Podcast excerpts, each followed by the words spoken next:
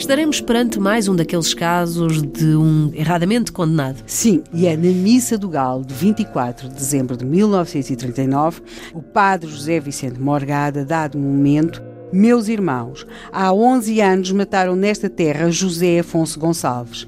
E o senhor José dos Anjos Pires está a penar injustamente porque não foi quem o matou. Eu, assassino, me confesso o meu ministério, obrigando-me a guardar segredo da confissão, impediu-me de dizer quem foi o criminoso.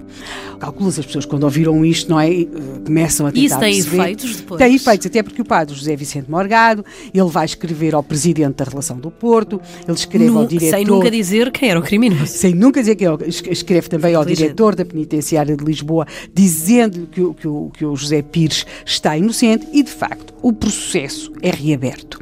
A 2 de fevereiro de 1940, portanto. E era a palavra de um padre. Era a palavra de um padre e ele está ali tentando, não é? De alguma forma, não, não quebrando o segredo da confissão, mas ele chama a atenção para isto. Note que o diretor da penitenciária de Lisboa, Almeida Eusébio, tinha sido colega de seminário, porque muitos rapazes estavam nos seminários, mas depois não seguiam essa a via do sacerdócio, tinha sido colega de seminário do padre José Vicente Morgado.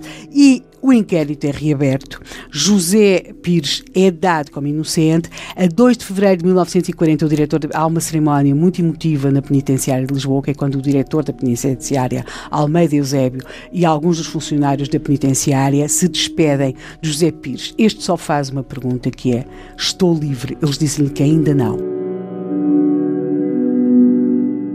Ainda não, porque ainda não saiu o despacho que o dá como livre, mas sai já da penitenciária, vai ficar no Limoeiro e, e na prisão de Monsanto. Dez anos perdidos de vida. Três dias depois sai finalmente esse despacho. José Pires regressou imediatamente à Póvoa. Ele, aliás, ao abrigo de uma, relação, de uma legislação muito recente, vai ter direito a ser indemnizado, porque se não fosse essa legislação, nem sequer teria direito à indemnização por ter sido vítima de um E o pastor? O que fez o pastor? Ficou em segredo a autoria do crime ou chegou a saber-se que tinha sido o pastor? Não, não, soube-se que tinha sido António do Tomé. E Mas, o que fez verdade, o pastor?